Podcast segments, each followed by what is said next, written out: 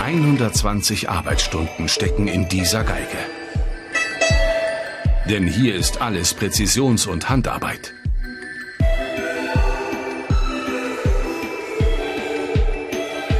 Ich bin Julia Klotz aus Mittenwald und arbeite hier als Geigenbauerin.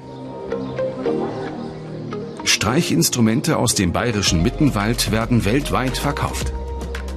Zum Beispiel Geigen von Anton Sprenger. Oder Kontrabässe aus der Werkstatt Pöllmann. Geigenbauerin Julia Klotz arbeitet bei Geigenbau Leonhard. Ob Anfänger oder Meisterinstrument, hier gibt es nur Einzelstücke. Jedes Instrument hat seine eigene Handschrift, jeder Geigenbauer hat seine eigene Handschrift. Man sieht bei jedem Instrument, wer hat es gebaut, wer hat es lackiert. Schaut immer anders aus. Man hat nicht so ein Instrument nach dem anderen, wo alle gleich ausschauen. Julia Klotz ist 31 Jahre jung und in dem alten Handwerk trotzdem schon etabliert. Die Werkstatt ihres Stiefvaters wird sie einmal übernehmen. Und damit eine lange Tradition fortführen. Fast 100 Jahre reicht die Geschichte der Firma zurück. Heute werden hier 50 exklusive Instrumente pro Jahr gebaut. Sie kosten zwischen 1.500 und 20.000 Euro. Julia Klotz Kollegin Angelika Jeis spielt jede neue Geige probehalber an, bevor die Instrumente auf allen Kontinenten verkauft werden.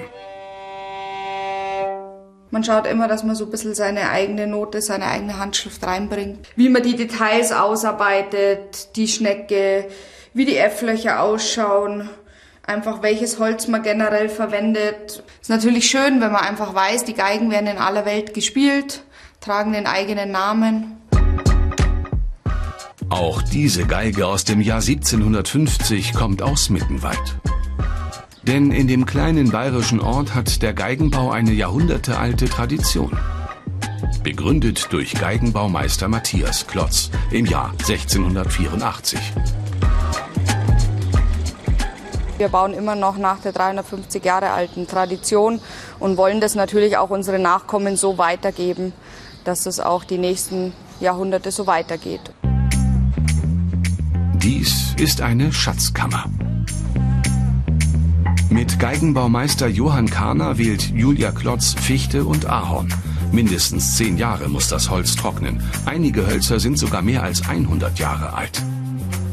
Wenn ich heute als Geigenbauer alleine frisch anfange und frisches Holz kaufe, dann muss das ja zehn Jahre liegen, bis ich es verwenden kann. Also muss ich immer zuerst altes Holz kaufen, das ich gleich verwenden kann. Und wir haben den Vorteil, dass wir hier einfach Holz über die letzten Jahrzehnte gelagert haben, jedes Jahr kaufen und so einfach über die Generationen immer Holz da hatten und auch für die nächsten Generationen noch Holz da ist.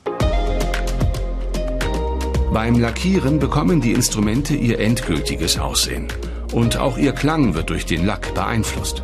20 bis 30 Lackschichten trägt Julia Klotz nach und nach auf. Wir verwenden sehr alte Lacke, die einfach von früher überliefert worden sind, so wie es schon vor 350 Jahren verwendet wurde. Und das ist einfach alt bewährt und man will da die Tradition auch einfach wahren. Aus der bayerischen Idylle in die ganze Welt. Und das seit Jahrhunderten. Junge Geigenbauer und Geigenbauerinnen wie Julia Klotz sorgen dafür, dass diese Tradition in Mittenwald weiterlebt.